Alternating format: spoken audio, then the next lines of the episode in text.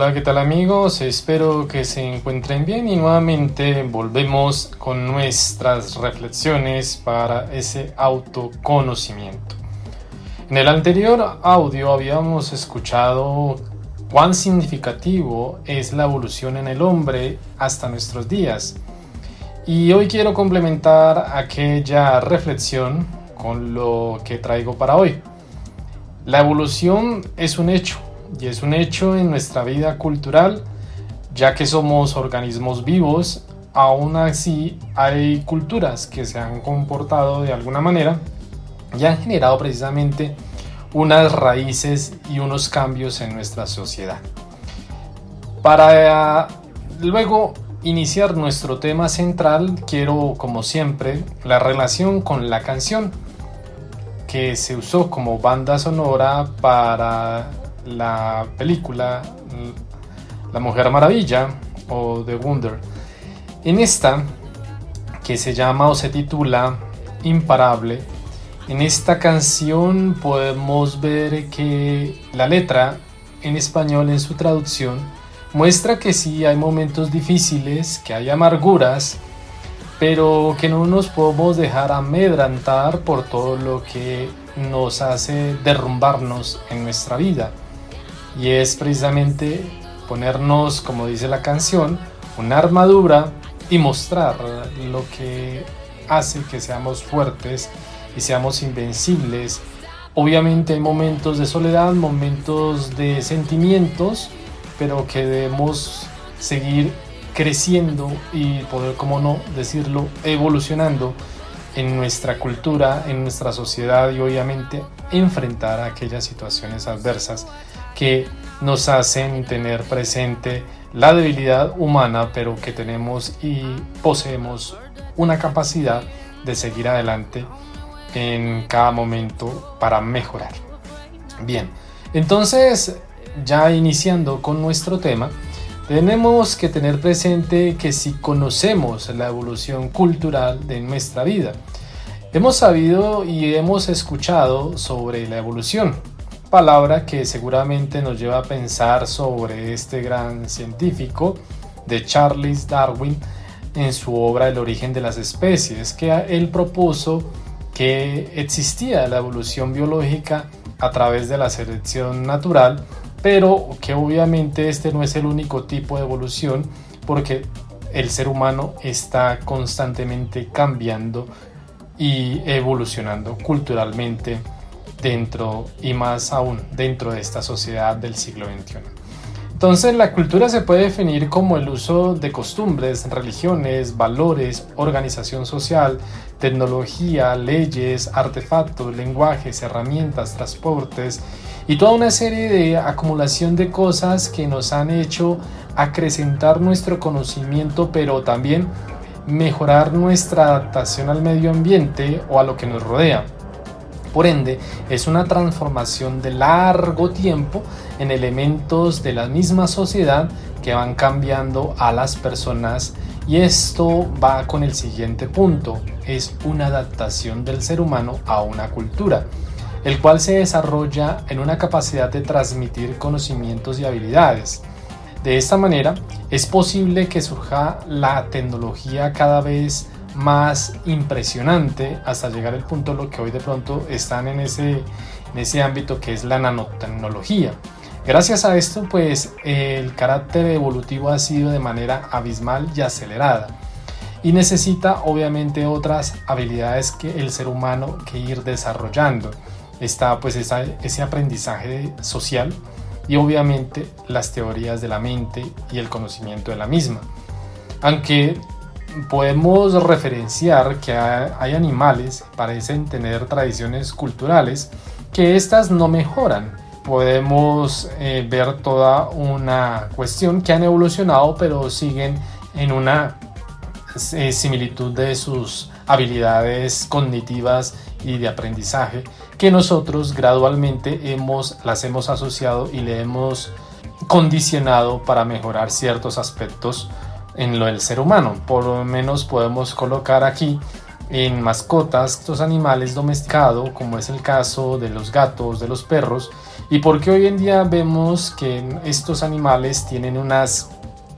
eh, referencias gestuales para ciertas acciones que acometen, que obviamente las podemos ver en las redes sociales y demás, es porque el mismo hombre ha condicionado a estos animales domesticados para que hagan estos gestos y obviamente hoy los tenemos. Entonces, esto ayuda que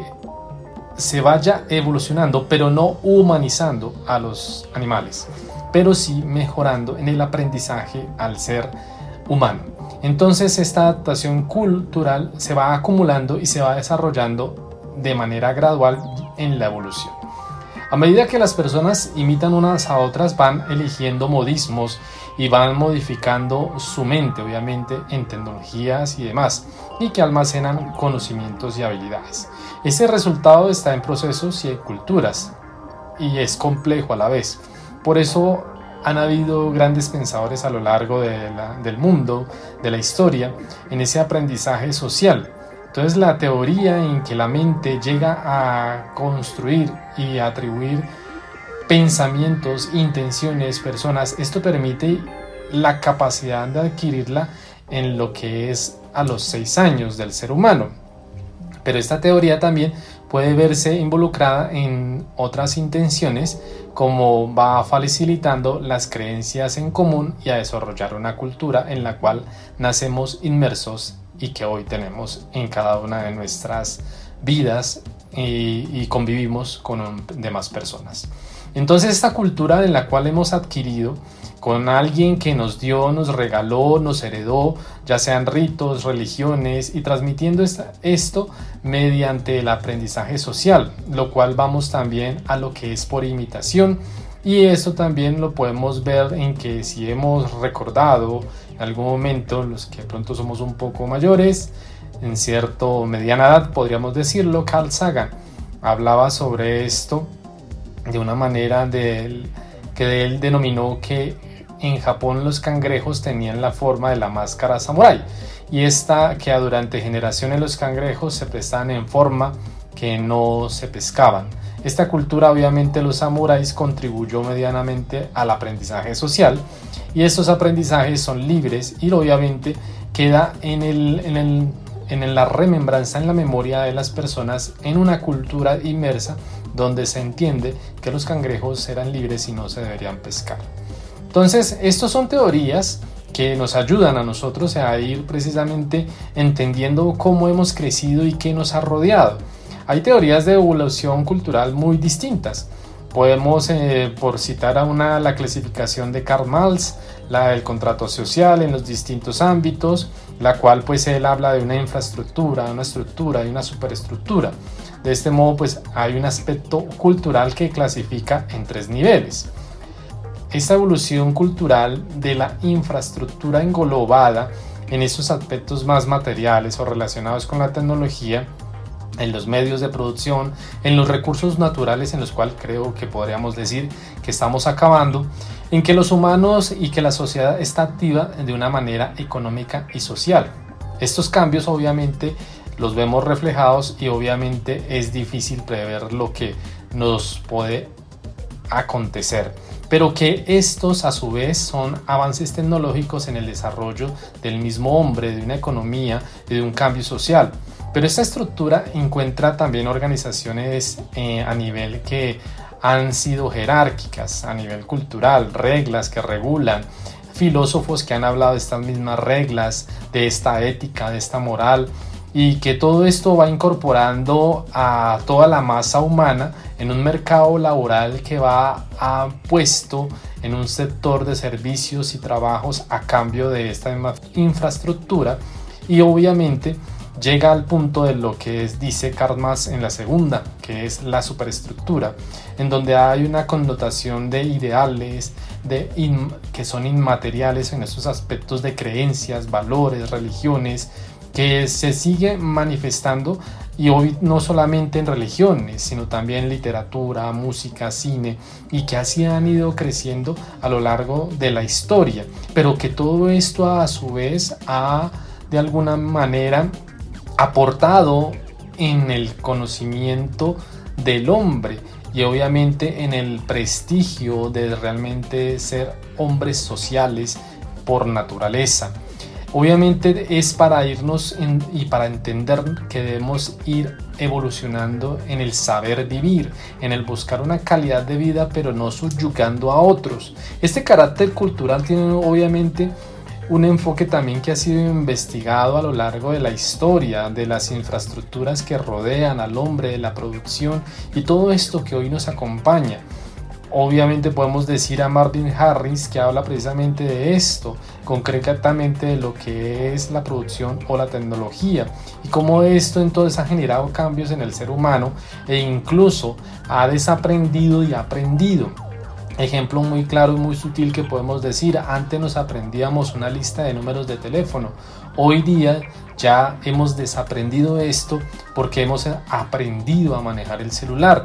Entonces estos cambios interpretan en nuestra vida evolución, pero también un abandono a muchas cosas, a una práctica cultural, a unos juegos que hacíamos antiguamente en las calles como niños, donde realmente nos divertíamos, donde realmente compartíamos y éramos seres sociales, no como hoy en día que por tener más likes tienes unos amigos, esto ya no, no es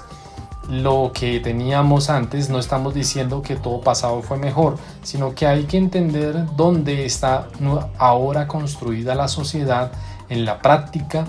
y en la sociedad. Entonces estos desarrollos también se han convertido en imperios, también vemos la destrucción de, de las personas que se busca de manera constante en la sociedad, en el hacer daño que ha generado también. Entonces yo te invito en este mundo de el autocambio, el auto entender y comprender cómo vas caminando en esa en ese largo suceso de tu historia y que vas avanzando constantemente para que te preguntes ¿Cuál ha sido el cambio cultural que ha generado más impacto en tu vida? ¿Cuál ha sido verdaderamente esa identidad de, tu yo para ser verdaderamente ese, ese ser que hoy quieres que todo mundo se haga en relación contigo y puedas hablar tranquilamente y ser un ser social en una cultura, en una sociedad que realmente no sea el abandono y el canibalismo, sino que sea una cultura de sociedad, de encuentro con el otro, en un bien común, en un surgir en una sociedad para ayudar a este planeta y para ayudarnos los unos a los otros. Cuídate y nos vemos a la próxima y reflexiona cada uno de estos audios.